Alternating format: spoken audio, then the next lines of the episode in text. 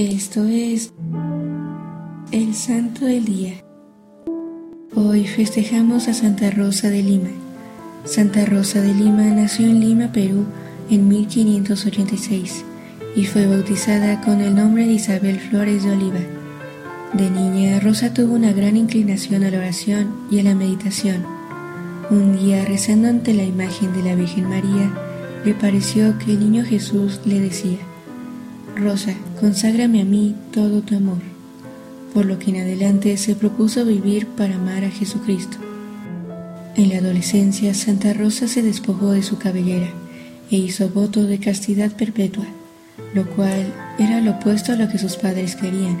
Sin embargo, a pesar de que ellos querían para ella una vida en matrimonio con alguien de la clase alta, dado que sus padres eran pobres, Después aceptaron que ella siguiera su vida espiritual.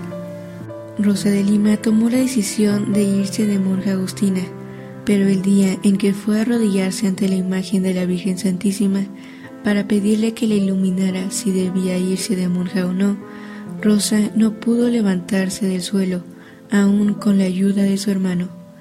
Acto siguiente, tras expresarle a Nuestra Señora de desistir de su idea, pudo levantarse. Después de dicho evento, cada día Santa Rosa recibía la visita de una mariposa de color blanco y negro, lo cual le dio a entender que debía buscar una asociación que tuviera un hábito de blanco y negro. Al encontrar a las terciarias dominicas que vestían con dichos colores, solicitó ser admitida y ellas le abrieron las puertas permitiéndole en 1606 portar el hábito de terciaria dominica de la iglesia limeña de Santo Domingo. Siendo una religiosa peruana, llegó a ser la primera santa de América y consagró su vida a la atención de los niños enfermos y a las prácticas ascéticas. Santa Rosa de Lima destaca por su virtud del servicio y su gran amor a Dios desde pequeña.